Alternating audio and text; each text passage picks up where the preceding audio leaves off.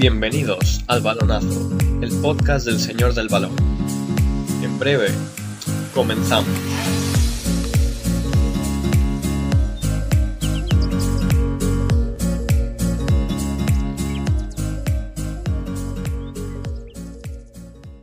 Muy buenas a todos, queridos oyentes. Bienvenidos al Balonazo, al podcast de la página web del Señor del Balón, la página hecha por y para los aficionados a este queridísimo deporte, a este fantástico deporte, al fútbol que tanto nos gusta. Bienvenidos a todos. Hoy se recupera eh, este podcast después de muchos meses, después de trabajo interno entre nosotros. Eh, hemos intentado, vamos a intentar sacar este bonito proyecto eh, ilusionante en el cual vamos a querer traer la actualidad del fútbol a través de debate, porque nosotros no somos Maldini, nosotros no somos Álvaro Benito, nosotros no vamos a analizar como lo hacen muchos en el fútbol, eh, porque no somos unos grandes analistas, nos gusta el fútbol, tenemos nuestros puntos de vista y los queremos expresar a vosotros, queridos oyentes, queridos espectadores y aficionados al mundo del fútbol. Por eso, desde aquí, desde el Balonazo al Señor de Balón, un servidor, Mario Migen, eh, originario, de, originario y origen de, de la ciudad de Hispalí de Sevilla, eh, os va a traer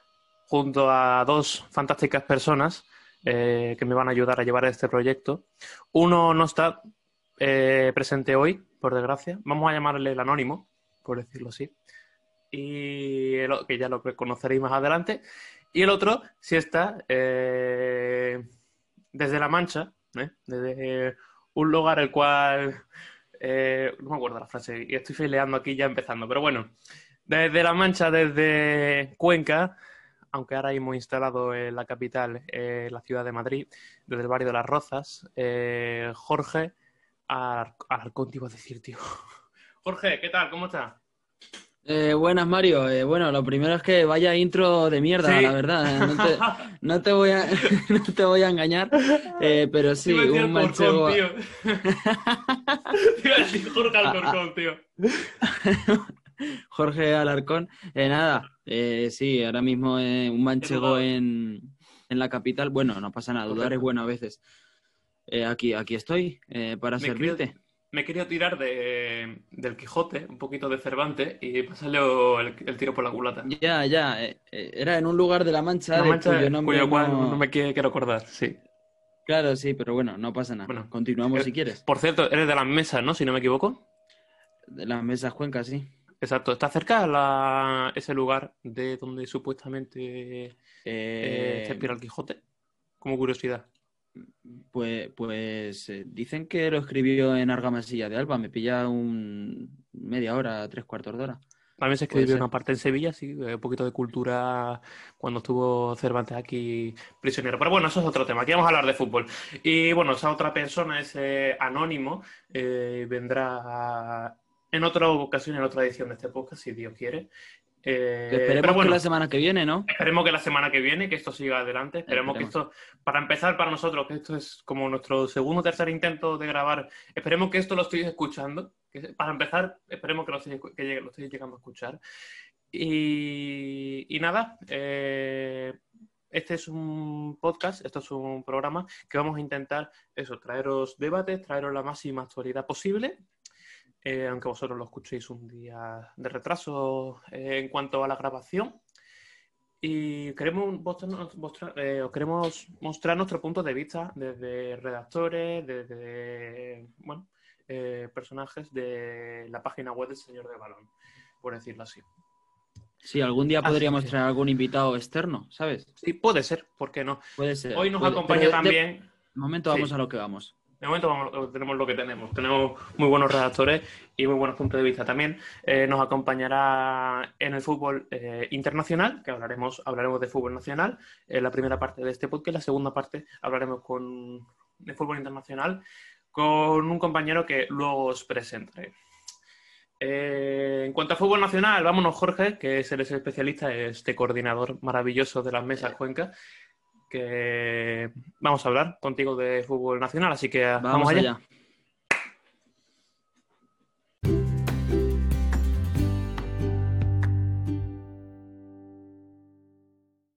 Bueno, Jorge, ¿cómo estás? ¿Qué tal? Vamos a hablar por fin de la Liga Santander, de la Copa del Rey, de muchas cosas que han pasado en esta vigésima jornada de la Liga Santander y de, este, estos octavos de final eh, que se vienen, bueno, que ya en verdad están sucediendo porque ahora mismo hay un partido en juego, mientras que estamos grabando, el Real Valladolid eh, Levante Unión Deportiva en el estadio José Zorrilla.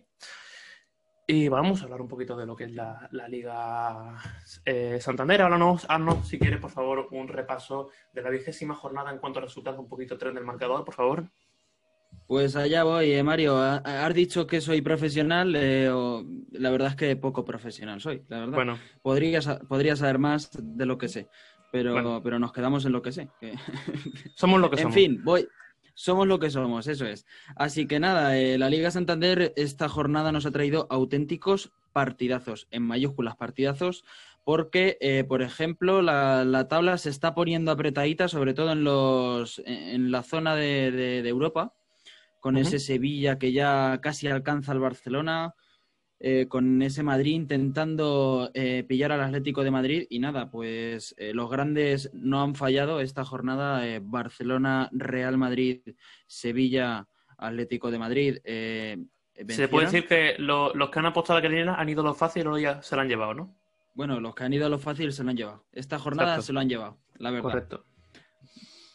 bueno, un poquito repaso de la jornada en cuanto a resultados. En cuanto a resultados, tenemos si tenemos un Levante 2, Valladolid 2, un Huesca 0, Villarreal 0, un Sevilla 3, Cádiz 0, un Real Sociedad 2, Betis 2, un Alavés 1, Real Madrid 4, un Osasuna 3, Granada 1, un Elche 0, Barcelona 2, Celta de Vigo 1, Eibar 1, Atlético de Madrid 3, Valencia Fútbol, eh, Club de Fútbol perdón, 1 y Athletic Club 5, Getafe 1. Este es el marcador más eh, abultado de, esta jornada. Sí, partidazo para cerrar la jornada. Ese... Partidazo para cerrar la jornada ese Athletic Club Getafe. Ahora Sabemos que pese a que seas de Cuenca, eh, nuestro compañero Jorge Alarcón, que no, Alcorcón, no es de la, de la Asociación Deportiva Alcorcón, es eh, atletizale eh, desde la distancia. Estás confundiendo a nuestros oyentes. Exacto. Eh, es Jorge Alarcón de las Mesas Cuenca y encima el tío con dos cojones, eh, como se dice aquí en Sevilla, es del Athletic. del Athletic Club. Así que estarás contento con tu Athletic de Marcelino Toral. Un mes de enero extraordinario ¿eh? para marcar. Pues hombre, ¿cómo no voy a estar contento, Mario? empezó ganando el Getafe con un gol muy, muy, muy tempranero de Cucurela de cabeza pero al final hizo una, al final de la primera parte logró empatar, hizo una segunda parte bestial, pero bestial. Eh, creo que es la mejor parte que he visto en todo lo que lleva Marcelino en el banquillo del Athletic y al final pues que acabó con cinco goles del Athletic y, poco pudo hacer el Getafe de, de Bordalás, sí. Pero si quieren vamos al Atlético de Madrid porque es el líder. Porque es el líder y, otro, otro partidazo, el que pudimos ver el, en, Correcto. Bueno, en un golazo. Wanda eh, de Uro Rasic. Un golazo. Efectivamente, el mejor gol de lo que llamamos de liga. Perfectamente, el gol de Euro Rasic. Sí, podría ser, ¿eh? Un golazo pues con la zurda, le viene así. Le viene, sí, y le entra por la cuadra. Recuerdo esta vez de partido contigo y, y pega mucho yo lo veo, digo, madre de Dios. Efectivamente, un balón raso, un balón raso que Rasic aprovecha. Exacto y para adelantar a Valencia. Luego el Atlético de Madrid eh, despertó y despertó bastante bien porque Luis Suárez eh, ya le, le, ha ganado la, partida de momento em, de Pichichi a, a Bueno, están empatados, no le ha ganado la partida. Están empatados, llevan los dos 12 goles. Bueno, cierto, cierto, llevan los dos 12 goles, pero que Enesiri es una de las de las revelaciones, por así decirlo, la de la liga, ¿no? Sí, ahora hablaremos del bueno de Yusef Nesiri, como dice Alberto, el juego bueno, el dromedario Nesiri. Ahora hablaremos sobre él, pero vamos a centrarnos en el Atlético de Madrid, en este Atlético, como digo yo, imparable, ¿no? Yo no sé cuántas jornadas, de momento lleva ahora mismo creo que 5 de 5 eh, 15 puntos consecutivos. Le faltan dos partidos todavía por jugar respecto a la gran mayoría de equipos de la primera división, uno respecto al Madrid, y ahora mismo le saca 7 puntos al conjunto de Zinedine Zidane, una distancia abismal, y lo colocan como claro favorito en todas las casas de apuestas, en todos lados, como equipo candidato a ganar la Liga Santander de esta temporada 2021. Yo creo que eh, si el Atlético de Madrid no gana esta liga, eh, sería un gran fracaso, ¿eh? Sí, Un o sea, gran fracaso después de sacarle siete puntos al máximo rival y después de ir un partido menos. Ya la tiene que liar el Cholo Simeone, ya la tiene que liar eh, la defensa o, o algo en el Atlético Madrid, La- ya tiene que pasar algo muy gordo para que, el- para que se le escape de las manos eh, esta, esta liga al Atlético de Madrid. Insistimos, acaba de empezar eh, la segunda vuelta, como quien dice, o sea, falta mucha liga por delante, puede pasar cualquier cosa, una lesión, eh, casos de COVID-19, eh, puede pasar 10.000 cosas, pero en situación normal, muy mal se le tiene que dar al Atlético de Madrid para que este año no se lleve la liga. Estoy totalmente de acuerdo, pero de todas maneras son siete puntos que son dos partidos y un empate, o sea que Sí. tiene poco margen de error el Cholo. Sí, bueno, tiene poco margen de error, pero viendo cómo funciona, cómo va en cuanto a ritmo, en cuanto a partido, Atlético No, la verdad es Madrid, que, cada cuánto pierde el Atlético de Madrid, si yo Sí, ya no sí, lo a- sé, o sea, no recuerdo cuando perdió en El diciembre el derby con el Real Madrid y ha sido el único partido que ha perdido en lo que va de liga. Sí, sí, el Cholo ha formado un gran bloque eh, y la verdad es que ahora ha puesto defensa de tres y dos carrileros. Eh, le está saliendo bien las cosas como son. Eh, en el gol, en el gol del Valencia, la verdad es que creo que poco pudo hacer la defensa porque es un, bueno, a lo mejor ir a cubrir un poquito más a Rasic. Y entrarle un poco, presionarle, pero yo creo que Sí, a lo mejor la presión. era mirando y digo, ¿qué ha hecho este hombre, por Dios? O sea, ¿cómo, No. cómo metió? El, ti- el tiro yo creo que era imparable eh, para Oblak. Oblak no puede hacer más de lo que hace, eh, sinceramente, porque eh, es que un tiro súper bien colocado a la escuadra, eh, Oblak se tira, pero, pero O sea, no llega entra una de era 100, imposible. también te digo, ¿eh? El bueno de euros, Sí. a esa le entra una de 100. Tuvo la suerte, le entró, pero una de 100 le entra eso. Y la situación de Valencia que es, que es muy delicada, ¿no? Eh, un equipo que está, un equipo histórico, eh, se encuentra a dos puntos del descenso. eh, una, una situación que pese a que el Valencia esté compitiendo bien, eh, le cuesta mucho ganar. Al conjunto de Javi Gracia eh, tiene la plantilla muy limitada y está sufriendo bastante. Eh, pues mira, Mario, hablaba al principio de temporada con, con nuestro compañero Alberto, al que invito también a venir aquí si, Sí, si vendrá. quiere. Vendrá Alberto. Eh, hablaba, hablaba de que el Valencia, bueno, él decía que el Valencia podía tener opciones reales al luchar por, por Europa. Y yo la verdad es que a principio de temporada, con todas las salidas que hubo, veía más al Valencia eh, luchando por no descender y creo que eso es lo que está pasando. sí, Un, e- un equipo tan, tan mítico como el Valencia me da bastante pena eh, que, que abandone, en el caso de que Sí. descienda, la, la Liga Santander, sinceramente. como el español al final al cabo del año pasado, ¿no? Sí, Pero yo creo que la suerte que va a tener el Valencia, Javi Gracia, Peter Lin, eh, Meriton, eh, es que hay equipos que, por desgracia, que hablaremos, estarán, están mucho peor, una situación mucho más delicada, todavía si cabe, que el Valencia, que aunque puedan fichar, bueno, no tiene. Al final, Valencia se sigue sustentando eh, de esas piezas como José Luis Gallá, como Carlos Soler, como Gonzalo Guedes, como Maxi Gómez, como Kevin Gameiro. Al final sigue teniendo unas piezas, unas pocas columnas que todavía no se han caído que todavía sustentan este plantel, porque vemos jugadores como Canterano, como eh, repescado, como puede ser el propio Uro Rasic, que al final hace poco está jugando en segundo con el Tenerife, o, o Jason, en fin, jugadores repescados que al final son los que están tirando ahora del carro de este Valencia.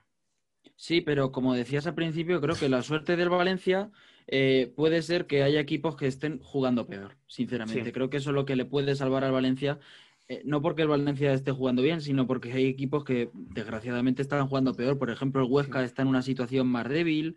eh, Alavés. el Elche, el, Ala- el Alavés también, cinco partidos sin, sin ganar, al igual que, bueno, el- los tres colistas, por decirlo así, eh, Sí. están en las mismas situaciones.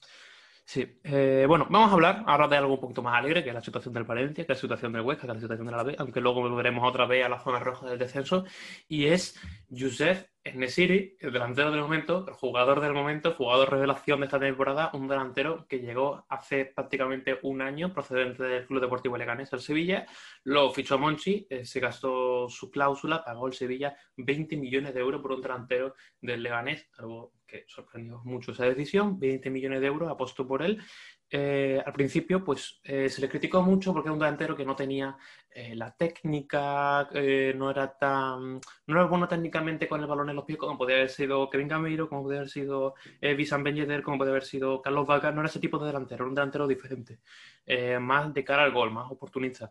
Eh, Luz de Jong tuvo un mejor tramo de final de temporada, no le quita, por decirlo así, el puesto y tiene la oportunidad de, de, en su bota de darle un título a Sevilla en esa final en Budapest frente al Bayern de Múnich y falló aquella mítica ocasión frente a Manuel Neuer, ¿no? que desde entonces pues, se le hizo mucho la cruz, eh, no era el delantero del Sevilla, no es... En fin, pasó por un calvario en el City. Y poco a poco fue recuperando, fue marcando goles hasta al día de hoy, que lleva dos eh, hat-tricks consecutivos en casa, lleva 12 goles, 16 goles en esta temporada, es el máximo delantero Sevilla, titular indiscutible, le ha quitado la partida de John de aquí a, a, Budapest y, es el delantero del momento.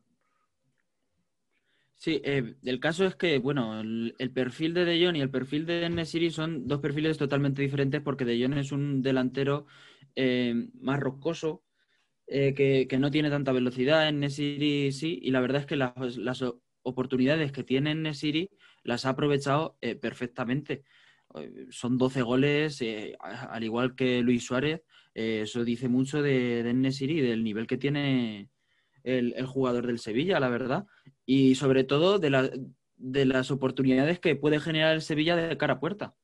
Sí, eh, al final Sevilla siempre, eh, esta, este último año, desde la salida de Ben Yedder, que hizo mucho daño en el Río, eh, siempre le ha faltado ese delantero, ese nueve, ese goleador, esa referencia en ataque al cual agarrarse, porque siempre ha tenido Sevilla un delantero Sevilla le podían faltar piezas atrás en el centro del campo, un delantero en una banda, es... en una portería. Siempre le ha faltado, sí, pero siempre ha tenido un delantero. Y el Sevilla eh, no ha tenido esta última temporada un delantero. Y por fin en Sevilla ha tomado ese rol definitivamente como delantero titular estrella del Sevilla. Es bueno, más... de John es delantero, ¿eh? Delantero sí, sí, goleador sí, pero... es otra cosa. Eso, me refiero que ha tenido, que ya tiene, sí. ya tiene el Sevilla desde hace, que no tenía desde hace un año y medio, o, uh -huh. o sí, un año y medio, un, desde que se salió Belledero, la, la, insignia de delantero indiscutible titular en el Sevilla, que es lo que tenía eh, Ben Yedder, Vaca, Gameiro, Canuté, Negredo, Luis Fabiano, en fin, un largo etcétera de delanteros. Y bueno, ya incluso este mismo mercado, bueno, ha habido equipos de la Premier, como es el West Ham, otro que no se ha desvelado, que le iban a pagar el doble y que iban a hacer ofertas de 40 y de 50 millones de euros por él, algo que hace un año era impensable. Y ya es un delantero que ya está empezando a, a, a, a, meterse en las agendas, colarse en la agenda de los grandes equipos europeos. Así que de momento muy bien le van las cosas a Youssef Nesiri, al dromedario. Eh, Nervión. Ahora vamos a hablar eh, de... Espera un momento, un momento, antes de cerrar el tema. Eh, eh, Mario, antes de cerrar el tema, ¿tú hubieras vendido a Nesiri? Yo hubiera vendido a Nesiri. No porque ¿Tú como tiene... sevillista sí. hubieras vendido a Nesiri? No, no por, eh, no por el momento en el que está y por cómo está el mercado. Porque ahora mismo, sí es verdad que yo no sé, Denis Youssef no es santo de mi devoción, no es el delantero que, no es el prototipo de delantero que a mí me gusta, eh, pero lo está haciendo muy bien. Y ahora tú piensas, eh, bien, me vendo por 40 millones a Nesiri. ¿A quién me traigo en este mercado? Claro, ¿a quién traes por 40 millones? Porque. Que te haga, que te traiga el mismo rendimiento, que esté en el mismo mejor momento y que conozca la plantilla a la perfección. Eso es muy complicado. Y más como está el mercado día de hoy, porque ¿quién te quiere vender? Porque el que te venda tendrá que fichar también. ¿Sabes? Es que es, es muy complicado. Que, yo creo que en parte, en parte el Sevilla no ha vendido a Nesiri por ese tema. Porque ¿a quién trae? Claro, eso sí, un, delantero, un delantero europeo a nivel de Nesiri, bueno, ahora mismo, ¿a quién trae? Un centrocampista en lateral sí son piezas que se pueden retocar o relevar en un, desde mi punto de vista, en un mercado invernal. En un mercado eh, invernal, un delantero es prácticamente una locura. Eso es más de, sí, es... de empezar un proyecto en verano, cambio el delantero. ¿Vale? Eso sí lo veo yo más lógico. Que en verano llega una oferta, el West Ham o el Chelsea o el que sea, se le va la olla, te pago 50 kilos y dice Monchi, pues venga, tire para allá y me traigo un delantero y empiezo el proyecto del año con un delantero nuevo. Sí, yo sí lo haría. Ahora no. Así que me parece que ha sido perfecto. Además, él mismo no quería irse. Él mismo dice, no, yo me quiero quedar, lo ha dicho, me quiero quedar en Sevilla, estoy feliz de momento. Así que ya veremos qué pasa en verano. Pero bueno, vamos a hablar de la séptima plaza. hay tiempo. El asalto a la séptima eh... plaza que a mí me está gustando muchísimo porque ahora mismo hay seis equipos que están claramente cuáles son los que va a haber y salvo sorpresa no se va a mover, que son Atlético de Madrid, Real Madrid, Barcelona, Sevilla, Villarreal y Real Sociedad. Salvo sorpresa, esos seis van a estar ahí Bueno, ojalá, una- ojalá haya sorpresas, ¿eh? Ojalá haya sorpresa, pero que se vayan alternando es una cosa, pero esos seis equipos van a estar ahí. Pero la séptima plaza está súper bonita. Eh, hay equipos como Granada, Real Betis, Athletic Club, Celta de Vigo, aunque se ha caído, el mismo Cádiz, en fin, equipos que pueden, que están muy cerca de esa séptima plaza, que en caso de que no haya, eh, de que no haya una sorpresa en Copa del Rey, te da acceso a Europa. Y al final, eh, Europa es igual a ingresos y es el objetivo de muchos equipos. Y puede ser eh, el objetivo para equipos como el Betis, como el Athletic Club. Eh, ¿Cómo lo ves, Jorge? Esta lucha por la séptima plaza. Pues, pues creo que es una lucha maravillosa, la verdad. Eh, creo que es la lucha más bonita que el- de lo que nos podemos encontrar en la liga. Perdón por ese ruido. No de, lo que nos, de lo que nos podemos encontrar en la liga, porque bueno, eh, la liga, los tres de siempre ya sabemos dónde están, en las tres primeras plazas.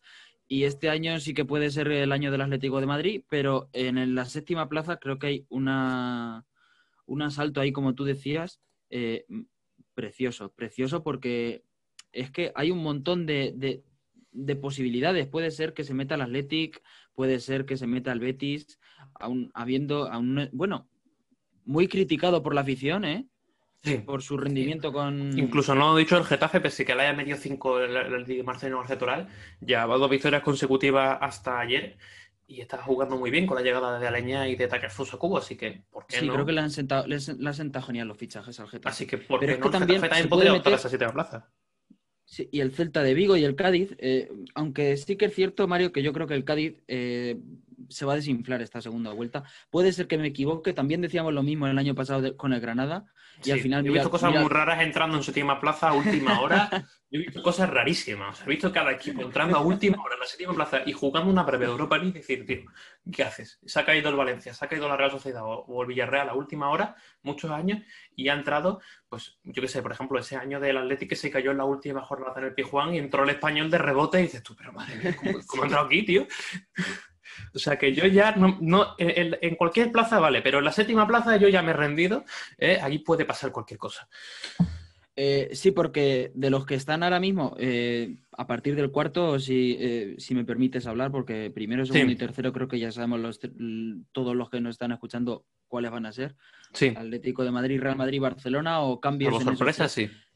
Sí, pero luego cuarto, quinto y sexto eh, se, se va a decidir entre Sevilla, Villarreal y Real Sociedad, que Hmm. yo creo que todavía no hay nada zanjado. Puede ser que el Villarreal se meta en Champions, puede ser que el Sevilla eh, no, puede ser que la Real Sociedad dé la sorpresa, pero en la séptima plaza, También te digo, ahora viene, están prácticamente cuarto, quinto y sexto, están jugando Copa del Rey. Cuarto, quinto y sexto Sí. tienen compromisos europeos a partir del mes de febrero. Tienen eh, aglomeraciones de liga, las piernas empiezan a empezar. Cuidado que ahora vienen curvas, cuidado que se viene el cansancio, cuidado que las jornadas se acumulan y puede haber sorpresa porque al fin y al cabo falta enero, o sea, Copa del Rey, la Champions o la Europa League para estos equipos y puede haber sorpresas, lesiones y 10.000 cosas. O sea, que esto Yo estamos que- hablando en enero, o sea, calma. sí, bueno, Calma. yo creo que estos equipos eh, al final con tanta competición van a tener que dejar alguna. Es imposible jugar con tres, bueno, o dejar alguna o hacer muchísimas rotaciones. Sí, Y que te da la meter suerte de en- que te meta en una semifinal, en una final de rebote y has jugado con los suplentes y te ha dado el año y ha entrado. Y ya valió. Pero Efectivamente. complicado. Claro, ya depende de, de cuánto de cuánto sean capaces de llegar los equipos, ¿no? Por ejemplo, Mm. el Sevilla, pues la Champions es un cansancio brutal y, y bueno, Por eso Villarreal pienso yo, Real ¿qué le merece la pena, por sí que ejemplo, lo al Club? aprovechar. Al Athletic Club, al Betis, tirar la Copa del Rey, ahora que están en octavos de final, que más o menos han cumplido, por decirlo así, entre comillas, llegar a octavos de final, pasar tres rondas, entre comillas, han cumplido, eh, y centrarse en esa séptima plaza, o luchar por Europa, por la Copa del Rey, imagínate tú las ganas y te aseguras la plaza de la Europa League, porque también es Bueno, eso. el Athletic tiene una final pendiente. Y tiene esa- una final. esa final pero ves- pendiente- No, esa, esa final ya no da plaza europea. Porque esa final es un- daba, la, daba la plaza europea al séptimo puesto el año pasado. Es decir, si el Atleti hubiera Ya, ganado claro, en ese claro. momento, pues Granada no hubiera ido a, Europa League. Ajá. Bueno, pero eh, bueno, es un título, aparte de ser un Sí, es título, un título. A lo mejor es un este, título. a lo mejor, a lo mejor este año, bueno, me dices que eh, es que ahora mismo no recuerdo bien quién están en Copa del Rey. Eh, Bueno, pues están Sevilla, Sociedad. Villarreal, Real Sociedad, está Granada, está el Betis, está el Athletic Club, está ahora mismo jugando Levante y Valladolid, eh, en segunda el Rayo, Navalcarnero, O sea que Alcoyano lo- los seis seguidos, o sea, Sevilla, Villarreal, Real Sociedad, Granada, Betis y Athletic. y Barcelona. Mm, Bueno, el Barcelona, eh, sí, yo creo que el Barcelona va a ir a por la Copa del Rey porque es Bueno. el- yo creo que es el Yo creo que es lo más asequible que tiene. título. Espérate que ir ahora Sí, no yo creo que es el único. Eh, bueno, eh, Iraola, que, que ojo Iraola, Espérate, eh, pedazo de Espérate, entrenador. Ca- espérate, Andoni, que no la líes. Como el año pasado con el Mirandés, eh, cuidado con Cuidado, eso. Andoni, que yo ya. Yo, yo, yo vi un partido muy raro en Miranda del Ebro el año pasado y yo. Cuidado. Pero bueno, Totalmente. Ento- Entonces, bueno, si tienes que hacer apuestas, ¿con cuál te quedas para la séptima plaza? ¿O con cuál te quedas como campeón de para hoy- la Copa del Rey? a día de hoy, Athletic Club. No por el que estés tú aquí, sino porque el Betis, yo he visto cosas de. El Betis es, es capaz, como se dice aquí mucho, entre los aficionados del Betis, el Betis es capaz de, lo mejor y de lo peor. Es capaz de hacerte una segunda vuelta de la hostia, eh, hacerte 15 de 15 eh, en, en un momento dado y decir tú, pero eso entonces el Betis, por Dios, esto que es lo que es, Borja Iglesias haciendo 15 goles. El Betis es capaz de hacer de lo mejor y es capaz de, de que no les haga las cosas a Canales, de que no les haga las cosas a Fekir, de que no les salga, que, que haga tres cantadas Joel Roble clamorosa, de que Sidney no, no corra, lo que sea. Betis es capaz de lo mejor de lo peor, es capaz de, de quedar 15 que de acabar incluso sexto. O sea, yo con el Betis, por eso yo creo que como equipo más regular, con un proyecto serio como el de Marcelino, yo creo firmemente que el candidato a la séptima plaza es el Athletic Club. Sí, yo creo que yo Marcelino creo que Granada y- mucha regularidad, ¿eh? Granada, Celta y Cádiz no van a ser igual de regulares. Es más, a mí el Chacho Coudet incluso te digo que me ha decepcionado un poco viendo ese hype que nos traía de, jo, el Celta ha vuelto Sí, de cierto. Chacho, madre, cuatro partidas sin ganar. Me dices tú, bueno. Bueno, pues eh. Mario, pero a- aun llevando cuatro partidos sin ganar, eh, siguen décimos, ¿eh? Sí, siguen ahí. Y, y- y- y con los mismos puntos que el Athletic Club. Sigue, siguen, es verdad. Y eso que empezó la liga fatal, ¿eh? Empezó la liga que, Sí. que, que- que van a echar, bueno, que echaron a Oscar y que estaba rozando el descenso. Bueno, igual al Athletic. Tuvieron que echar a Sí, Garitano. echaron a Garitano y estaba ahí también. Pero bueno. Eh, por, por último, vamos a hablar de, de los tres puestos del descenso. Vamos a hablar de la Sociedad Deportiva Huesca, del Elche Club de Fútbol y del Deportivo Alavés, que justo felicitamos a todos los eh, seguidores albiazules, babazorros, alavesistas, como quiera que os llaméis o que os gusta que os llamen. Felicidades porque vuestro club ha cumplido 100 años de historia, es equipo centenario Sí. y bueno, felicidades. Aunque no estéis viendo el mejor centenario, el centenario soñado, por desgracia, por varios temas internos del club, el equipo no está bien, que se ha cambiado de entrenador, que la directiva, que, el- que Sergio Fernández no está trayendo los fichajes que la gente le gustaría, que está repescando mucho. La situación no gusta. Eh, felicidades como club eh, centenario, pero como digo, la situación no es bonita. Vamos a empezar de abajo arriba. La Sociedad Deportiva Huesca de Pacheta, Jorge. ¿Qué te está pareciendo la llegada de Pacheta? Que ha empatado a todo un Villarreal en casa y con una buena imagen. Pues, pues la verdad es que el Huesca eh, eh, sigue dando buena imagen, pero sigue sin ganar. Sí, O sea, con- contra, el, Vi- contra el Villarreal, buen partido, eh, empate, empate contra un equipo que aspira a Champions, pero sigue sin ganar, sigue sin llegar los goles, siguen si- sin poder sumar de tres. Y bueno, pues creo que el Huesca, a pesar de que es un equipo que desde el principio ya me gustaba el juego y tal, y las ganas que le echaba, pues eh, creo que se va a ir a segunda, pero porque no entran los goles, no vienen las Sí. victorias. Y, Y ahora quiero decirle pero que con la, ca- empieza- con la cabeza alta, ¿eh? empiezas el mes de empiezas el mes de febrero con eh, recibir al Real Madrid y visitar el Pijuán y es como decir, madre mía, sí, como cuando levanto la cabeza. Eh, ahora tiene un partido vital que creo que es con el Valladolid, un rival directo y ahí más o menos puedes aspirar me- meterte, meterte con 16 puntos con intentar luchar y salvarte. Eh, puede ser que el próximo partido Bueno, sea incluso decisivo. También puede dar la sorpresa contra el Madrid. eh, Sí, no- se puede, pero me refiero a que un rival directo como es el Valladolid, por eh, quitarle la- esa, esa salvación, esa permanencia, quitarle tres puntos, pues es un partido casi definitivo para la Sociedad Deportiva Huesca. Sí, a- además que después del, después del Real Madrid se enfrenta al Sevilla, otro equipo de Champions que no se va a dejar tres puntos No, eh, en casa contra situación, no. Huesca. Después del Granada, que también quiere seguir luchando por Europa. Eh, a, lo, a lo mejor los partidos más asequibles son contra el Eibar y quizás el Celta de Vigo, si se va desinflando, eh, también puede sacar tres puntos de ahí el Huesca y Sí, Lo tiene complicado. eh, Está, está complicado, así, la verdad. Pero aún así, a mí me gustó mucho la imagen que dejó Pacheta eh, con, con, el Villarreal. Y veremos. El, del que no estoy tan confiado, que no me está gustando tanto su imagen y no tengo tanta fe, incluso te iba a decir, como yo veo mejor ahora mismo al Huesca que al Elche. A mí el Elche empezó la liga eh, de forma sensacional, que decimos, madre mía, el Elche que ha entrado de rebote por culpa de ese mítico partido del Fuenlabrada, que no, que sí, que sí el COVID, que sí juego, que si no, de toda esa rayada, entró eh, séptimo octavo, rozando los puestos de Europa y de tu madre mía el Elche, al final se ha desinflando y se ha caído. Pero es que eh, el Elche, mm, sí, vale, está penúltimo en la tabla, está el 19 el decimonoveno, como lo quieran llamar. Eh, pero es que le quedan dos partidos por jugar, porque. Eh, pero uno contra el Sevilla, si no me equivoco. Bueno, son tres puntos que. Oye, no se sabe que. Nunca se sabe, a, priori, a priori el Sevilla, pues es el, es el que tiene las de ganar. Pero son seis puntos que le colocarían con 23 y que le meterían ya en, en la lucha por, por Europa también, ¿eh? Cuidado. Cuidado con, los dos partidos que le quedan al Elche. Cuidado con los dos partidos que le quedan al Elche. Y Valencia también está a ocho puntos de Europa. No te fastidies, claro. Es que si nos ponemos así, pero con lo complicado que es ganar. Eh, ya, pero el Valencia tiene, el Valencia tiene 20, o sea, 20 partidos jugados, claro, y 20 puntos. Pero es que el Elche tiene 18 partidos jugados y 17 puntos. Le quedan dos partidos si suma de tres, son seis puntos, con 23 puntos estaría a uno del, y, y si José Juan sigue parando con 42 años, todo lo que para, pues el, el Collano Copa del Rey y se mete en la fase de grupos de la, de la Europa League. Pues claro, no te jodes. pero, pero, claro, no, no es tan sencillo. No es tan sencillo. Yo lo veo muy complicado para los ilicitanos, pero bueno, todo es posible. A mí los fichajes que hicieron me gustaron, jugadores que aún así lo están haciendo muy bien, por ejemplo, Edgar Badía, eh, que está prácticamente de MVP en MVP eh, jugando, el portero del Elche, que es, sí, el Elche va a tener sitio en primera seguro porque lo, eh, está dejando una, unas sensaciones increíbles. ¿Tú crees que el Elche se va a salvar este año? Yo creo que no, sinceramente.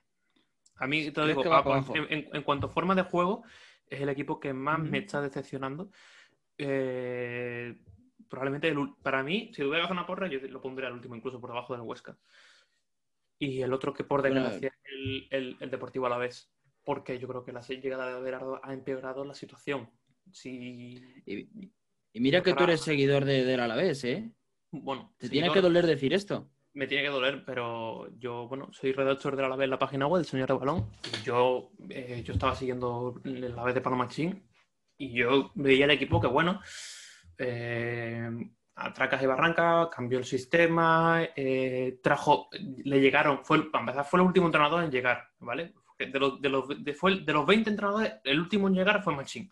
Eh, prácticamente sin pretemporada, eh, sin fichajes, porque no pudo fichar, porque a la vez le dijeron, no, aquí sin fichar, cesiones y repesca. Y dices tú, bueno, vale. Eh, aún así, incluso estuvo rozando, tuvo octavo y noveno varias jornadas, estuvo un mes sin perder un partido, le ganó al Madrid, le empató al Barça, casi le empata al Atlético de Madrid, o sea, lo estaba haciendo bien Pablo Machín, y estoy diciendo, mira, pues no creo que defendiera la vez, porque al final se mantenía, tenía un bloque, una estructura, una idea de juego, pero la salida de, de Machín yo creo que ha hecho muchísimo, muchísimo daño dentro del vestuario. Hombre. Y aunque querían cambiar lo contrario con la llegada de Velardo, es decir, me traigo Velardo para meter actitud en el vestuario, yo creo que lo han empeorado. Porque es que hay jugadores como Lucas Pérez que no están ni siquiera activos. Es decir, es que no cuentan con Lucas Pérez. Como es como si eh, Kuman llega y dice, pues no cuento con Messi. Pues lo mismo, a, nivel del Alavés, lo mismo, no, no con Lucas Pérez. Yo no entiendo la salida de Machín del Alavés, eh, la verdad. Porque es que estaba a tres puntos de descenso, pero ¿qué le vas a pedir a la vez? pero, pero de todas maneras, eh, es, a lo que aspira a la vez, a, a, mantenerse en primera división, seamos sensatos. Eh, es a eso. Y, y Machín lo estaba haciendo bien, estaba llevando al equipo, pues Hombre, Vamos ver, los tienen mala racha, tienen buena racha, es decir, que es verdad que Machín lleva cuatro partidos sin ganar, pero tío, todo y también sí, y también este año la liga, la liga está súper competitiva. Sí, súper. O sea que, no le puedes pedir, no le puedes pedir más a lo que hay. Bueno, lo que estamos diciendo, ¿no? Que el Valencia está, está fatal y está a ocho puntos de Europa. E- El Efectivamente, y Betis, eh, míralo. Querían echar a, a Pellegrini, que este Betis no va para nada, que el Betis es horrible hace un mes y el Betis que está octavo a un punto de Europa. Totalmente de acuerdo. Dices tú, pero- Está a un punto, pero, tío. ¿qué, qué le estáis pidiendo al Betis? Que gane la liga, tío. O sea, Es que- tú, es tú que lo ves y dices no sé qué más le pueden pedir, ¿Qué, qué- qué más queréis pedir, tío? literal. Y Y, y esto- nada, yo creo que, que al final, pues, eh, la, la pelea va a estar... El Valencia yo creo que al final se va a salvar. Yo creo que eso el también se debe- el la- Getafe la- también. La prensa es sensacionalista, tío, las televisiones, de, de esto de ver tú eh, que no gana la liga la Juve, pues hecho el entrenador. Yo creo que esto le ha comido la cabeza a los directivos de todos los equipos, tío, porque eh, eh, buscan objetivos irreales, tío. Lo, lo que estábamos comentando antes de, del Alavés, o, o se estaba dudando de, de Yago Barrasate en, el- en Osasuna. Traemos- no ha entrado en descenso prácticamente, o bueno, sí, ha entrado veces en descenso, pero lleva cinco partidos sin perder.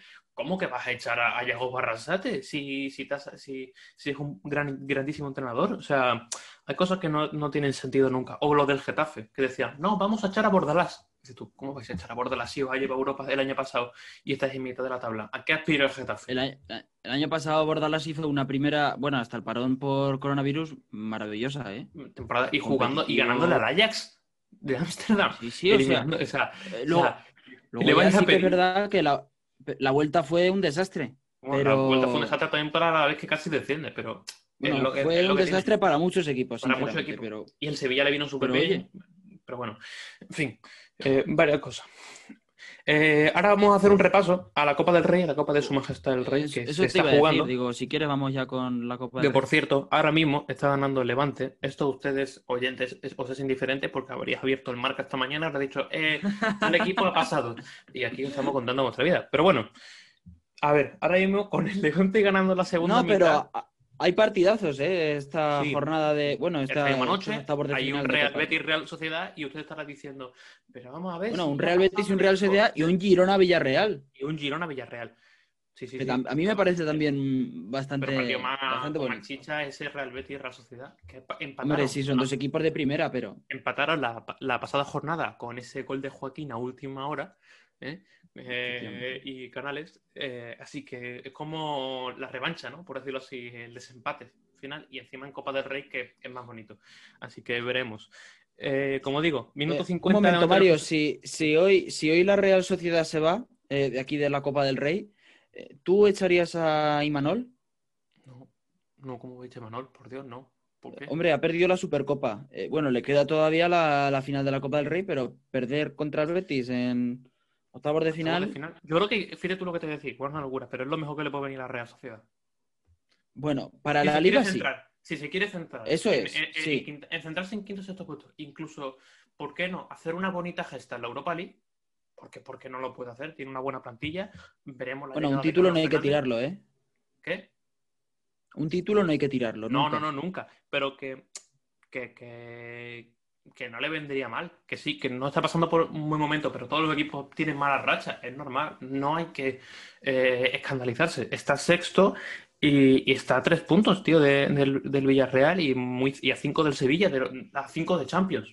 No me parece un motivo como para echar un entrenador como Manuel Alguacil, que tiene el bloque hecho y además está esperando jugar una final en la Cartuja frente al eterno rival.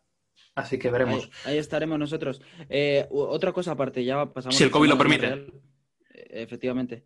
Eh, hay también partidos mañana, bueno, eh, para Sí. los para los que nos escuchen, pues mañana, pues, hoy mismo, hoy mismo, lo mismo, está- exacto. hoy mismo juegan. Un Sevilla-Valencia maravilloso, ¿eh?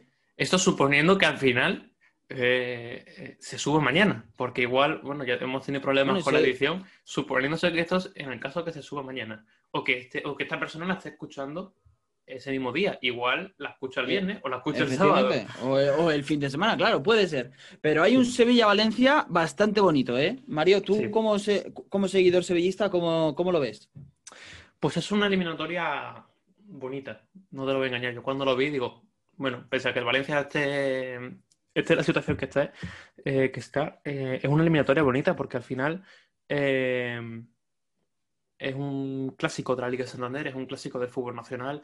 Eh, ya hemos tenido muchas eliminatorias. Todos recordamos aquella semifinal de la Europa League entre Sevilla y Valencia con el enviazo última hora. Son al final que siempre han tenido ese pique porque son grandes históricos de la Liga de Santander y al final que se midan en, en una eliminatoria, partido único, en la Copa del Rey por unos octavos de final, pues al final mola, ¿no? Son equipos eh, con cierta rivalidad, pese a que no sean próximos, pero con rivalidad y al final eh, un partido con esa fuerza, eh, con esa importancia, pues a mí me gusta. Yo veo favorito al Sevilla por la situación que está, por la, Por la situación que está, sí. Básicamente porque en situaciones normales, con el Valencia en Europa o el Sevilla en Europa, sería un 50-50, un partido de 50-50 a muerte, a un partido único. Prácticamente en partidos a un partido único, como están, son partidos bastante equilibrados y aún así no doy por muerto Valencia porque Javi Gracia es un grandísimo entrenador y tiene piezas, tiene muy buenas piezas como para hacerle daño al Sevilla, pero eh, sí, verdad que veo yo al Sevilla un poco favorito en la eliminatoria. Sí, tiene, tiene el arte de ganar. Luego también hay una Almería Osasuna que me parece un choque bastante bonito también, sinceramente. Curioso, sí. Sí, ¿por qué no? El Almería yo creo que tiene opciones, el Osasuna no está atravesando su mejor momento, sí que llega de ganar este último partido Hombre, de lleva liga. cinco partidos sin perder, ¿eh? Ojo, ¿eh? Lo de Yago Barrasate. Eh, bueno, pero mm, el Almería, eh, bueno, está en la parte baja también. Sí. Pero igual dice Almería, no Osasuna- igual dice Yago Barrasate, ¿eh? y en la Copa del Rey que octavos ya está bien, medianamente ya, pero es lo que digo. Octavos de final, empezando en ronda de 64 avos, es como decir, ya cumplió, entre comillas, ya Hombre, cumplió, yo creo que toda- todavía puede pasar a, a cuartos. A ¿eh? cuartos de final, por supuesto. Es como la situación del Levante del. Valladolid que están ahora mismo. Pero es como decir, mira, ya más o menos he salvado los muebles en Copa del Rey. Sí, eh, en un Copa papel del Rey digno. sí. Ahora falta en Liga. ¿Y el Ahora Rayo va a llegar a en Liga.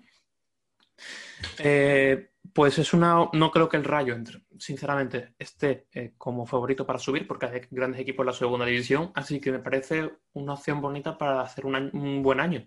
¿Por qué no? Cargarse al Barcelona. Igual no llegas en las mejores condiciones a la próxima jornada, pero aún así la Liga Smartbank tiene 42 jornadas, es una liga muy larga y por Muy un larga. partido no va a pasar nada. Así que, eh, ¿por qué no hacer una bonita gesta, ir con todo contra ese Barcelona?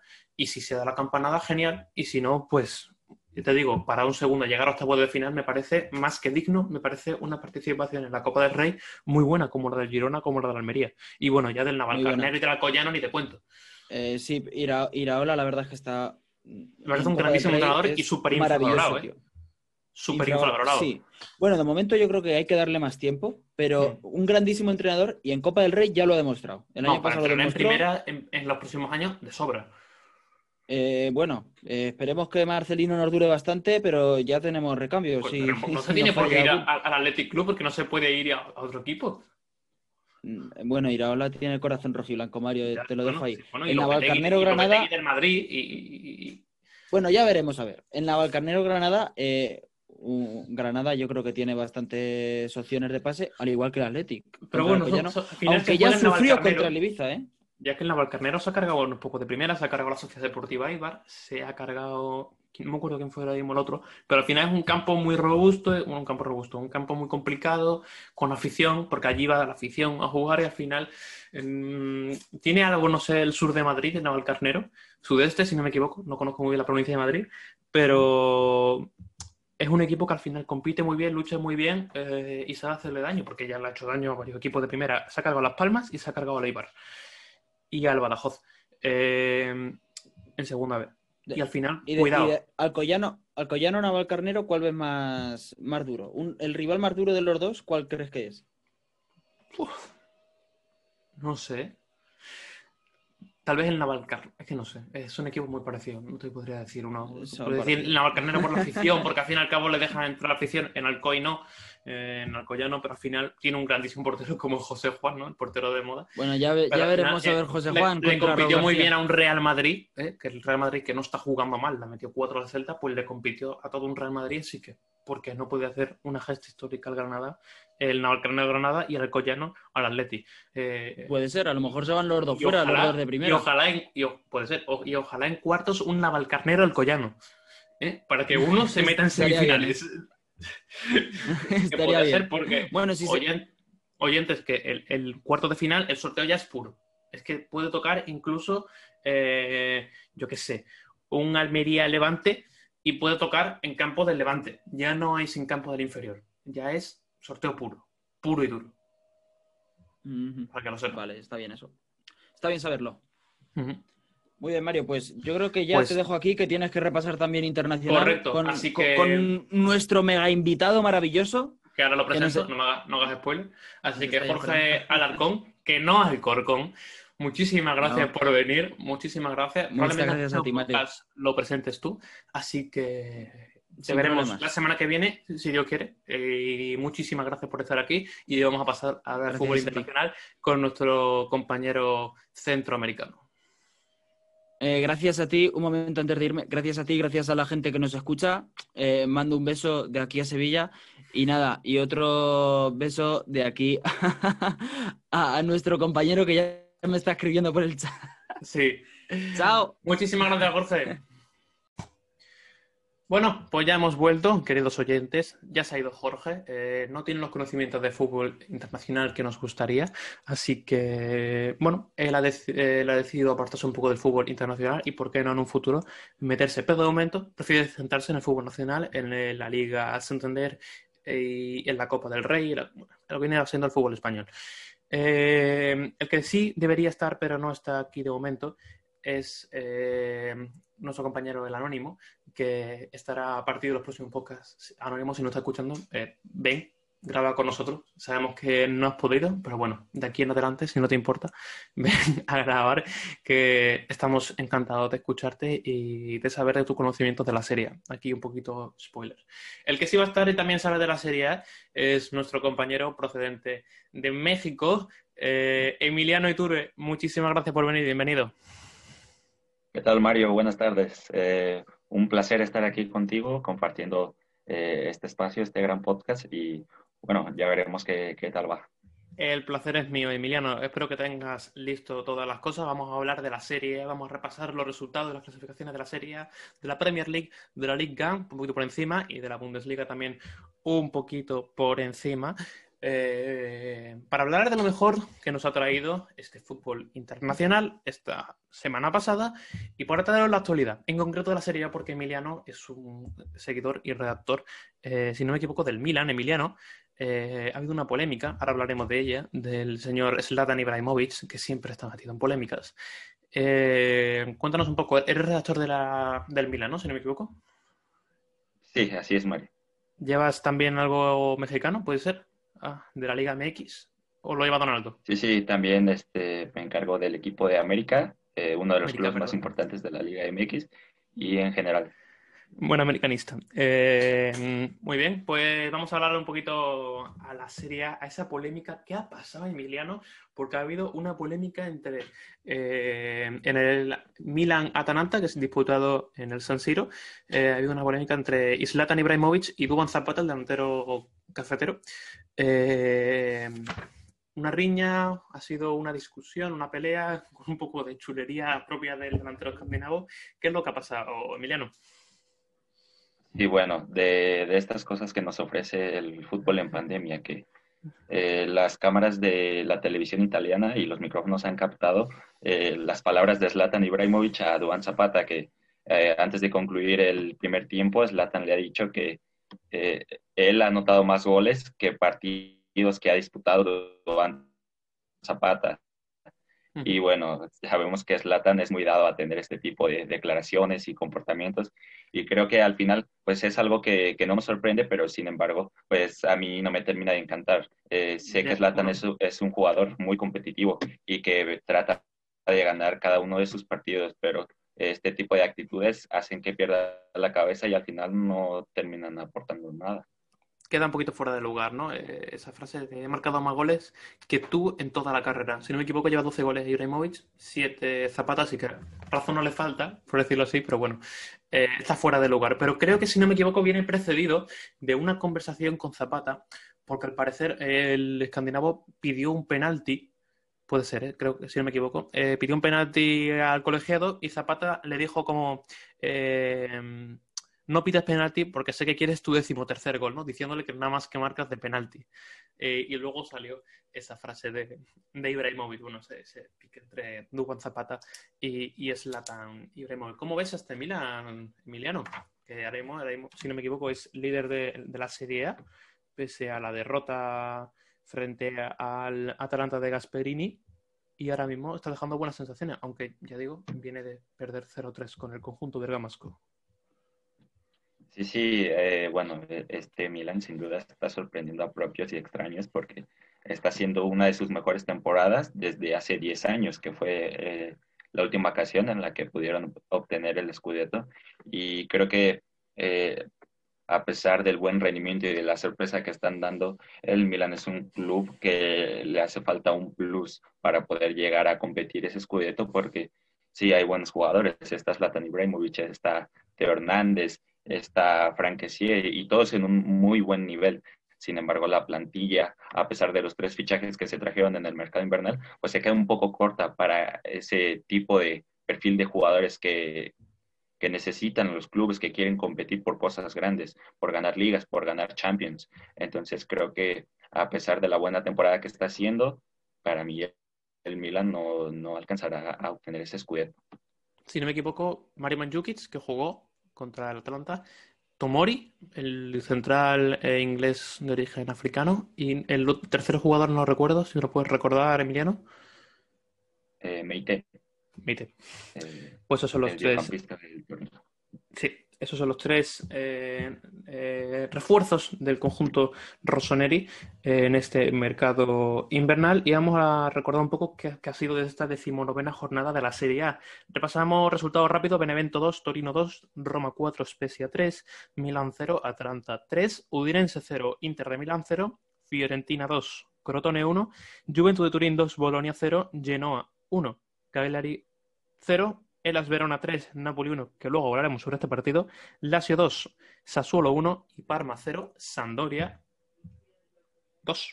Esos son los resultados de esta jornada y un poquito la clasificación. Ahora mismo en puestos europeos, Milán con 43 puntos, segundo Inter con 41, tercero Roma con 37, cuarto Atalanta con 36, quinto Juventus de Turín con un partido menos con 36 puntos y sexto Napoli con un partido menos con 34 puntos. Imagino que ese partido que queda ahí pendiente de la Supercopa de Italia que jugaron eh, Juventus de Turín y Napoli.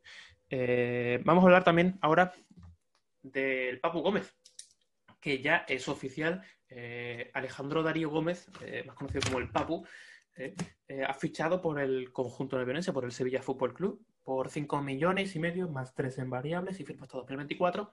Básicamente el emblema, la insignia de este Atalanta, que se ha llevado jugando eh, el Papu seis años y medio jugando en Bérgamo con el Atalanta y ha, hecho llevar al Atalanta lo que es a día de hoy, porque no era más que un conjunto de media tabla cuando llegó.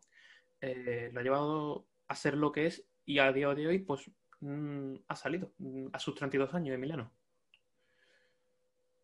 Sí, sí, sin duda una baja más que sensible para el Atalanta, que eh, con la llegada del Papo y con la llegada de otros jugadores importantes como Ilicic y Cristian Romero y otros refuerzos, pues hicieron de este Atalanta un club importante en Italia, porque como lo dijiste antes, este equipo era de mitad de tabla y, y, un poco más abajo en la clasificación del calcio, pero a partir de la llegada de estos jugadores, pues ha, ha, ha tenido una alza muy importante de nivel y ya vimos lo que han conseguido en la temporada anterior. Llegan a los cuartos de final de la Champions League y, consiguen clasificarse nuevamente a, a, la Champions. Entonces creo que eh, probablemente la baja del Papu Gómez no, no podrá ser eh, no podrá ser su, suplanteada con ningún jugador porque el Papu Gómez es un mito del Atalanta. Entonces eh, creo que a pesar de que es una baja sensible, el Atalanta sabrá reponerse de, de esto y bueno, como muestra el partido ante el Milan, que sin el Papu Gómez lograron vencer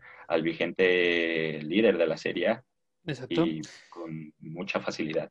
Sí, ahora mismo que no está contando, bueno, no estaba contando antes de la salida Gasperini con él, lo había apartado y voy a citar una frase de Gasperini del 9 de enero en la cual dice, tuvimos grandes momentos con él, pero su exclusión es basada a que el equipo necesita encontrar otro estilo de juego. Él no se adaptó. O sea, le recrimina al Papu de no adaptarse al nuevo estilo de juego de Gasperini y su Atalanta. Y por ello eh, no ha continuado en el esquema de Gasperini. Él también dijo que hoy mismo, hoy antes de confirmar su salida, dijo, el Sevilla es una buena vitrina para él, le será una gran experiencia, le deseo lo mejor. Y el Papu ha dicho, eh, estoy triste por dejar esta ciudad por tantos años, pero estoy contento por una nueva aventura que voy a emprender. Ellos saben que le deseo lo mejor. Esas son las palabras de Alejandro Darío Gómez esta mañana saliendo de su domicilio en Bergamo. Eh, sin duda una baja sensible, pero aún así, como bien dices, no estaba contando con él y el Atalanta está rindiendo bastante bien, luchando por esos puestos de Champions, que por qué no podía otra vez revalidar. Así que vamos a pasar ahora a la sorpresa de la jornada, por decirlo así, a ese Elas Verona Napoli, que pese bueno, al no buen rendimiento, porque el Napoli está siendo como muy irregular, eh, ha caído en casa de Elas Verona que sí está siendo una de las sorpresas este año. Ahora mismo está octavo, está a cuatro puntos del séptimo plaza, que en teoría debería dar, eh, salvo, salvo sorpresa, eh, plaza europea. Eh, el Verona está jugando bastante bien y ganó 3-1 al Napoli Emiliano. Sí, sin duda una de las más grandes sorpresas de la jornada y creo que para mí no es tanto una sorpresa porque el Gelas Verona es un equipo bastante bueno y que ha encontrado eh, un buen estilo de juego. Siendo que el Napoli viene siendo un equipo irregular desde hace ya mucho tiempo y creo que lo vimos más en, en la reciente Supercopa italiana que pierden contra la Juventus y prácticamente no han podido competir contra el conjunto dirigido por Andrea Pirlo, que fue dominante y, y, muy eh, efectivo y que no dejó hacer prácticamente nada al Napoli y ahora lo vemos contra Gelas Verona. Eh, eh, el primer gol es de Irving Lozano, eh, el gol más rápido de la historia del Napoli a los nueve segundos. Sin embargo, esto no pudo aportar mucho más a lo que fue después el encuentro, siendo, siendo los jugadores más destacados Francesco Di Marco y Matías Akanji, dos jugadores que están viéndose como una pareja letal en, en, en el medio campo del Gelas Verona y creo que sin duda podremos ver al Gelas Verona compitiendo hasta el final por los puestos europeos, mientras que el Napoli comienza a, dejar bastantes dudas de lo que podría ser una probable clasificación a la Champions o a la Europa League. Sí, probablemente el Napoli no esté con la regularidad que la puede tener la Juventus Turín, el Atalanta, la Roma, el Inter o el Milan, por esas cuatro plazas que parece ser que están bastante competidas y no están muy lejanos unos de otros.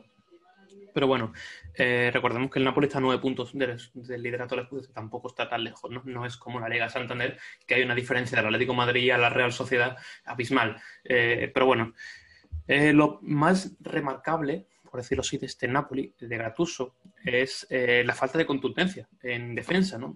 podemos decir que el Napoli es uno de los equipos últimamente, en los últimos años, meses, que más ha destacado por su defensa, por jugadores como Koulibaly, como Isaac, como Maximovic, Maximovic, si no me equivoco, sí, Maximovic, el otro central, fue la pareja de centrales, eh, ese pipote, eh, en fin, jugadores de buen carácter defensivo y que Lelas llegó en casa y reventó la defensa del Nápoles y además sin ningún problema. Di Marco, como tú has dicho, eh, entró en el primer gol, entra solo libre de marca. Eh, fue lo más destacado ¿no? de, de este Nápoles, la falta de contundencia atrás. Sí, creo que el Napoli, a pesar de tantos intentos y tantas barajas de parejas de centrales que ha probado, no termina de encontrar qué es lo que de verdad le funciona. Eh, Kalidou Koulibaly siendo un central muy bueno que, que a mi parecer es de élite, pero que no termina de encontrar a su pareja y no termina de entenderse ni con Maximovic, ni con Costas Manolas, ni con ningún otro central. Entonces, esa parte es bastante complicada, siendo eh, que lo más consistente de la defensa es Giovanni Di Lorenzo, pero él no es, eh, no te aporta tanto en, defensiva, sino más, es un perfil más ofensivo. Y creo que esa parte pues afecta bastante a lo que es el Napoli porque no puede obtener consistencia a la hora de, defender y, ya lo estamos viendo con los resultados que está obteniendo. También jugó Maret, que tampoco, el portero italiano, mm, tampoco, digamos que en teoría no es el titular, el, en teoría el titular es el cafetero David Ospina, no sé si está lesionado ahora mismo, no sé si eso me lo puedes aclarar tú, Emiliano, creo que no, así que también sorprendió eh, que no jugara el portero cafetero, que está siendo el titular en estos últimos años en la portería eh, del Napoli. No, no, Ospina no está lesionado. Lo que pasa es que a Gattuso le gusta hacer mucho, muchas rotaciones y muchos cambios entre partidos, pero bueno, eso creo que también afecta bastante.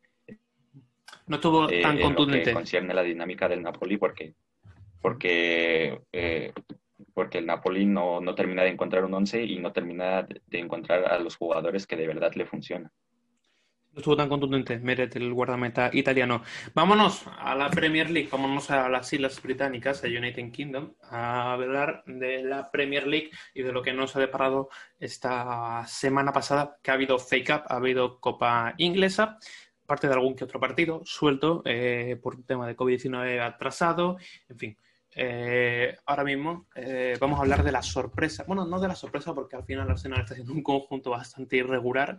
Eh, los de Miguel Arteta han caído en fake up frente al Southampton el pasado sábado.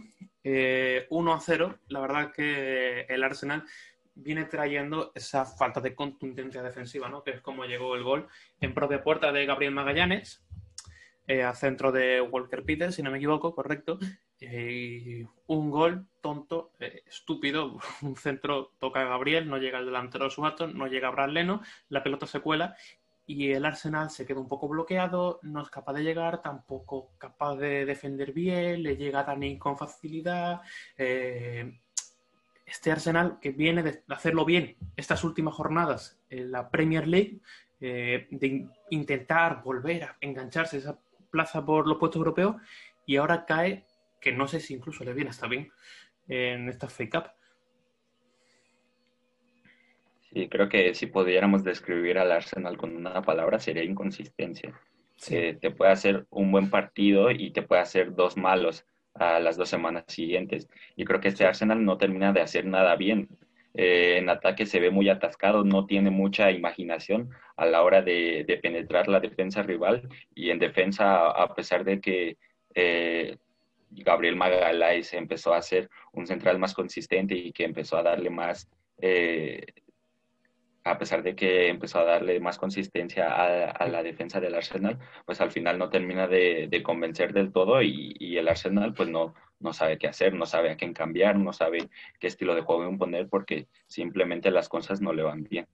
Está probando varias cosas a Arteta, pero no le acaban de salir los planes como él le ha gustado. Bueno, cae el Arsenal en ronda de 16 avos de final frente al Southampton, que está haciendo las cosas bien, que está cumpliendo, está cumpliendo en Premier League, está luchando por esa plaza europea frente a muchos equipos y lo que, está, y lo que iba a comentar, que eh, hay varios equipos luchando por esa séptima plaza, Southampton, Aston Villa, Chelsea, Everton, West Ham United, Leeds, mismo Arsenal, y veremos si finalmente el Arsenal es capaz de conseguir eh, esa séptima plaza, que el año pasado llegó a Europa ganando la FA Cup y este año se ha eliminado de las dos copas. Eh, veremos qué pasa, ¿no? Porque es un poco. En, la, en Inglaterra, al final, eh, es más sencillo que un equipo pequeño gane una copa y se meta en Europa. Eh, aunque este año, por ejemplo, la final de la FA Cup, si no me equivoco, ha llegado City y Tottenham y este año está en el octavo. Tampoco hay muchas sorpresas, pero bueno. Lo que me vengo a referir es que no siempre la séptima plaza de Europa. Por ejemplo, el año pasado eh, la tenía los Wolves, gana el Arsenal la, la FA Cup y iba a la, Europa League. Eso es lo que me quería referir. Pero bueno, otro partido de la FA Cup ha sido el Manchester United. Eh, Liverpool ha caído el conjunto de Jurgen Klopp frente a los de Solskjaer. Ha ganado el United 3 a 2 al vigente campeón de la Premier League. Y ha caído eh, Jurgen Klopp en un partido bastante emocionante, con varios errores defensivos por parte del, del Liverpool que le han costado eh, dos goles, uno de Greenwood y otro de, de Marcus Rashford, más un golazo de falta de, de Bruno Fernández. Emiliano. Sí, eh, el Manchester United siendo un equipo bastante sorprendente. Muchos, de, muchos especialistas y aficionados a principio de temporada no le veían un buen rumbo, pues no parecían eh, un equipo que en verdad fuera firme y que en verdad pudiera conseguir cosas grandes en esta temporada. Sin embargo, pues a pesar de que quedaron fuera de la Champions League, siguen sorprendiendo en el fútbol local y bueno, esta vez vencieron a Liverpool, que este tipo de partidos se le dan muy bien al Manchester United, jugando mucho al contragolpe y, a lo que, y dependiendo mucho de lo que pueda hacer Marcus Rashford y Mason Greenwood, que esta vez fueron los jugadores más destacados de este United. Y, bueno, el Liverpool se muestra bastante frágil en defensa, siendo que ahora tuvo que tomar partidas de Fabinho y Rhys Williams como centrales eh, ante la ausencia de Joel Matip y, y Virgil van Dijk. Y bueno, un fracaso más para los de Jurgen Klopp, que no sé yo, pero siento que esta temporada no será tan buena como la anterior. No, no tiene pinta. Eliminados en la FL Cup, ahora mismo eliminados también en la FL Cup. Eh, le queda la Champions League por delante y la lucha por la Premier League por redar el título eh, no parece que esté al alcance porque hay tres equipos que claramente sí lo están, como son Leicester City, Manchester City y Manchester United, que ahora mismo es el líder de la liga. Vamos a hablar eh, también del Chelsea de Frankie Lampard, porque ha sido cesado como eh, director técnico Blue, el la mítica leyenda del conjunto del, de Stanford Bridge, ha sido cesado como entrenador pese a realizar una buena temporada el año pasado, con un equipo que no podía fichar, que tuvo que repescar, que tuvo que recuperar decisiones, en fin, bueno, tenía esa sanción de la FIFA para no poder fichar y metió al Chelsea en Champions y se vio como un gran entrenador. Ahora eh, el Chelsea se ha gastado 247 millones de euros, tengo yo apuntado aquí, en fichajes, te, digo, Emiliano, que al final la, cifra es increíble. Ziyech 40 millones, Timo Werner 53 millones, Kai Havertz 80 millones, Chilwell 50 millones, Mendy 24 millones y Thiago Silva libre, pero seguro que cobrando un dineral increíble. Jugadores de primer nivel, de, de muchísimo nivel. Y finalmente, lo curioso, ¿no? Que es con jugadores sin poder reforzar, tener mercado, metes al equipo en Champions, prácticamente todos los jugadores del año pasado están ahora mismo y sin embargo, pudiéndote reforzar y con fichaje de primer nivel, tienes al equipo en mitad de tabla. Sí, creo que al final lo que afecta a esta gestión de Frank Lampard es toda esa expectativa que se generó a raíz de los fichajes que se hicieron. Pues eh, en la anterior temporada el Chelsea estaba prácticamente igual, a mitad de tabla y peleando muy cerca por los puestos europeos. Sin embargo, Frank Lampard eh, con, con, con los eh, efectivos que ya tenía y con algunos, con algunos jugadores de cantera pudo sacar adelante al Chelsea y los llevó a la Champions. Y bueno, esta temporada no ha podido ser así y, y casi ninguno de los fichajes han, logrado funcionar. Y el que sí ha logrado funcionar es del que no se esperaba nada, que es Thiago Silva, que le ha dado bastante consistencia a la defensa del Chelsea y que es de lo mejor que se puede ver en un equipo muy débil, que con poca imaginación y que depende mucho de lo que pueda hacer, de lo que puedan hacer jugadores como Timo Werner y Kai Havertz, que considerando que no están en su mejor momento, pues el Chelsea no puede obtener resultados buenos y está en novena posición, cosa que a principio de temporada les pintaba imposible. Sí, sorprende, ¿no? Sobre todo que te lleguen dos jugadores, ¿no? Como probablemente de los mejores, de los cinco mejores jugadores de la Bundesliga del año pasado, como es Kai Havertz, un media punta sensacional, y un delantero eh, que lo está haciendo increíble en el RB Leipzig y en, y en la selección alemana, como es que Timo Werner, no estaban, no estaban rindiendo. Ya creo que lleva cuatro goles en 19 partidos, una cifra horrible para el delantero que es Timo Werner incluso Ziller, ¿no? Uno de los mejores extremos de Europa, que lo estaba haciendo fantásticamente bien en el Ajax de Ámsterdam. Y no rinde, no estaba rindiendo al nivel esperado, ni mucho menos en, el sistema. Yo veo bien la destitución de Frankie Lampard, pero me da pena que se tiren de leyendas del club y que al final pues se tengan que echar por la puerta atrás como es Lampard, ¿no? que ha sido un jugador eh, histórico y referencia para muchos aficionados del Chelsea que tengan que ver cómo sale por esta puerta pues al final duele, ¿no? Porque al Madrid le salió bien con Zidane, al Barcelona le salió bien con Guardiola, algunos equipos le han salido bien, pero a otros no le pueden salir tan bien como al Chelsea con Lampard y es entre frustrante y triste, ¿no? Que, tu entrenador salga ahí. Pero bueno, se acaba de confirmar el nuevo entrenador justo antes de empezar a grabar, que será Thomas Tuchel, ex entrenador del Paris Saint Germain, y será el que releve a eh, Frankie Lampard. ¿Qué te parece la llegada de Thomas Tuchel a, al banquillo de Stanford Bridge. Emiliano. Pues a mí me parece un gran movimiento porque creo que la idea de juego que tiene el Chelsea va un poco acorde con lo, eh, con lo que con el estilo de juego que maneja Thomas Tuchel un fútbol vertiginoso un fútbol rápido bastante directo y, y Tuchel tiene los efectivos para poder llevar a cabo ese estilo de juego tiene a Timo Werner Hakim Ziyech Kai Havertz eh, Christian Pulisic jugadores que pueden jugar eh, un fútbol bastante rápido eh, mucho juego por las bandas y que puede marcar diferencias en lo que respecta a la segunda mitad de la temporada, donde todavía tiene que afrontar eh, la segunda mitad de, la Premier League y aparte de los octavos de final de la Champions. Totalmente de acuerdo. Vamos a pasar a repasar eh, la Liga y la Bundesliga. vamos a centrarnos un poquito en la. Bueno, vamos a centrar, vamos a repasarlo por encima. La Liga ha habido jornada esta semana jornada número 21. Eh, Paris Saint-Germain 4, Montpellier 0, Lens 0, Niza 1, Mónaco 3, Olympique de Marsella 1, eh, Girondin de Bordeaux 2, Angers 1, Dijon 1, Estrasburgo 1, Metz 2, eh, Nantes 0, Stade de Reims 1, eh, Stade de Brest, está de Brest, no tengo yo acento francés, yo estudio alemán, lo siento oyentes, eh, está de Brest 0, eh, Stade de Reims 0, Lille 1, San Etienne 0, Olympique de Lyon 5. Ahora mismo líder la clasificación, el Paris Saint-Germain de Mauricio Pochettino, empatado a puntos con el Lille y le sigue con dos en la tercera plaza el Lyon. Cuarto el Mónaco de Vincent Ben que al final le tiene que dar la razón al capitán del Mónaco. Eh, ha sido una buena incorporación la llegada del franco-tunecino. Y Rennes quinto y Marsella sexto. Vamos a hablar un poquito por encima de una noticia triste, como es eh, el aniversario de la muerte de Emiliano Sala, el delantero argentino que pasó por las filas del Nantes y rápidamente por las filas del Cardiff.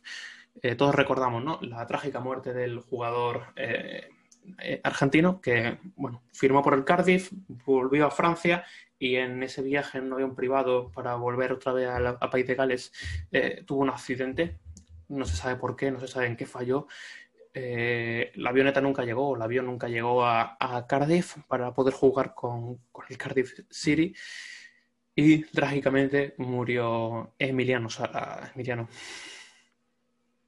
Y ahora solo nos queda pensar en lo que pudo ser y, lamentar su, pérdida, porque creo que eh, fue un impacto muy grande el que hizo la muerte de, de Emiliano Sala en el fútbol mundial, pues eh, siendo que parecía un fichaje muy, muy prometedor para el Cardiff City y que llevó al Nantes a, estar peleando puestos europeos en la campaña en la que eh, Emiliano Sala despuntó y ahora veamos al Cardiff City en, en Championship y, al Nantes en, muy, muy cerca del descenso en la liga. Entonces creo que sí. eh, mucho pudo cambiar. Por lo visto, por lo visto se siguen todavía peleando Cardiff y Nantes porque no están de acuerdo en que si te tuvo que pagar, que si no te pagué, que si el jugador no llegó, entonces me tienes que devolver dinero.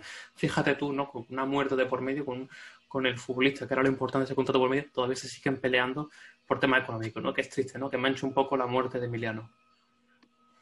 Sí, la verdad es que creo que esto es un claro signo del fútbol moderno, donde el fútbol se aparta mucho de lo que puede ser la cuestión económica, porque eh, ya vemos al, fútbol más como un negocio que como un verdadero deporte. Entonces, el hecho de que se esté peleando todavía eh, por cuestiones económicas a raíz de la muerte de Emiliano Sala, pues es lamentable y es muy triste. Entonces, pues poco más puedo decir. Pues eso, eh, Emiliano falleció el 21 de enero, se supone, el 21 de enero del año 2019. Dos semanas después pudieron encontrar su cuerpo, el 3 de febrero, y se cumplen eh, ya dos años de esa trágica muerte que quedará recordada por la historia del fútbol. El delantero argentino, jugador del Nantes y del Cardiff City, aunque no pudo llegar a debutar con el conjunto de País de Gales. Pasamos a la Bundesliga, pasamos al Eintracht de Frankfurt porque hay que hablar del delantero serbio, de Luka Jovic, bueno, el delantero del Real Madrid, mejor dicho, cedido otra vez, eh, otra vez en el Eintracht de Frankfurt. Eh, está callando boca el conjunto merengue, la gente decía que no tenía gol, debutó el 17 de enero contra el Schalke 04, marcó dos goles en su debut frente al conjunto de Helsinki y está demostrando todavía ser, eso es lo que tú dices, tres goles en tres partidos, eh, con el Eintracht Frankfurt está volviendo a ser, demostrando volver a ser el delantero por el cual el Real Madrid apostó en su día. Sí, me parece que es más que sorprendente el rendimiento que mostró Luka Jovic en tan solo tres partidos. Eh, porque ya ha superado la cifra de goles que hizo con el Real Madrid en estos tres partidos con el, con el Frankfurt. En el Real Madrid, de su distancia, solo puede hacer dos goles y con el Frankfurt ya lleva tres en tres partidos. Entonces, creo que Luka Jovic es un delantero con muy buenas condiciones y que puede aportar muchísimo a cualquier equipo, pero para mí creo que ya ha encontrado su lugar en el fútbol ese es el Eintracht Frankfurt, a pesar de que aún no es muy joven.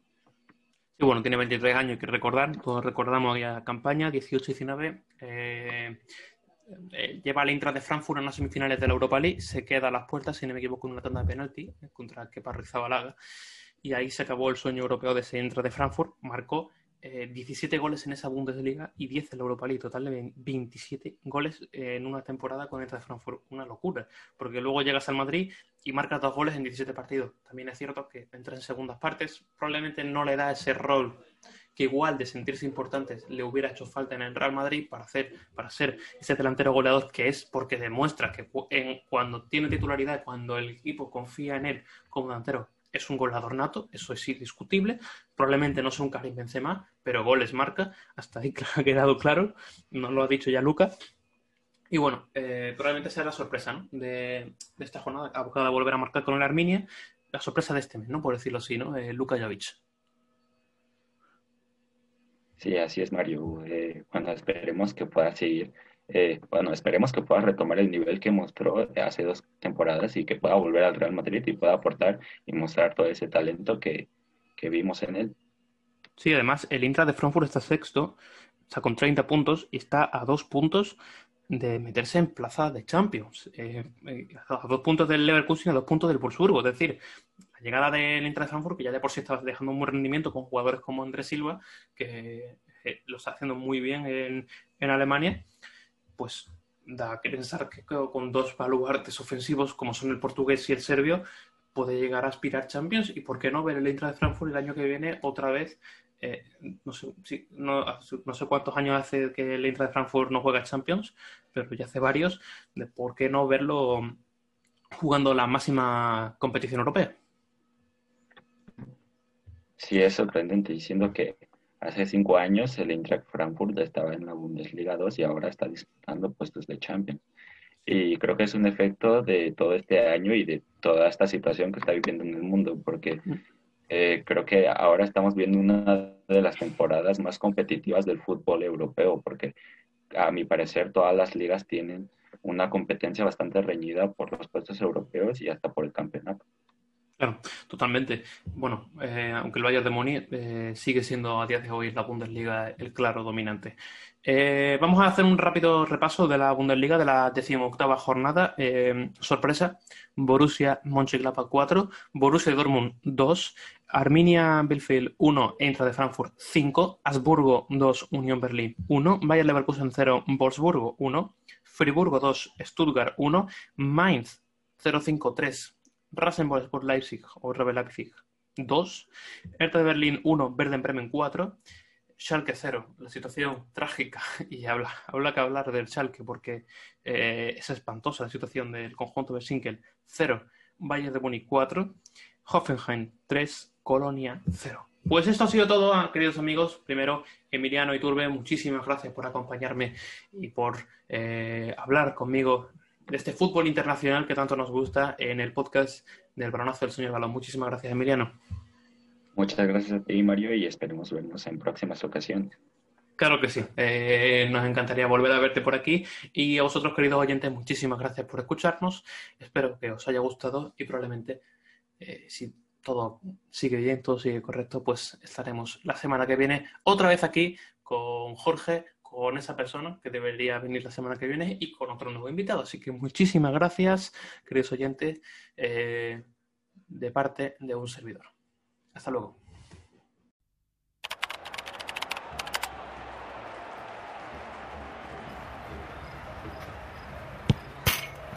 No es cosa de niños ni es cosa de viejos. El deporte rey es corazón de.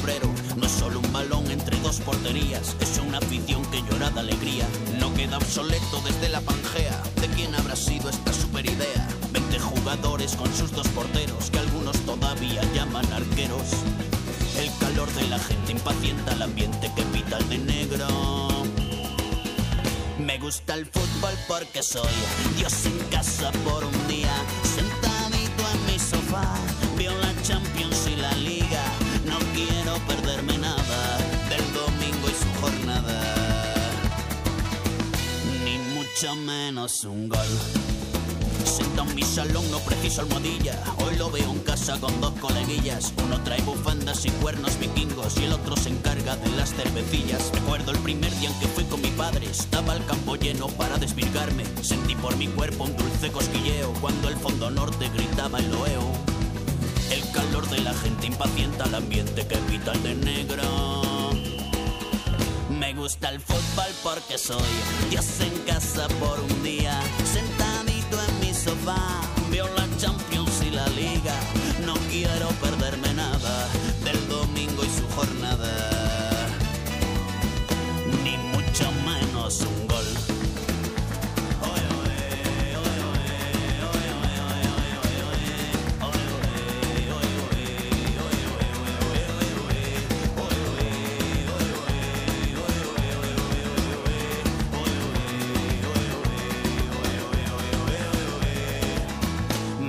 el fútbol porque soy Dios en casa por un día. Sentadito en mi sofá,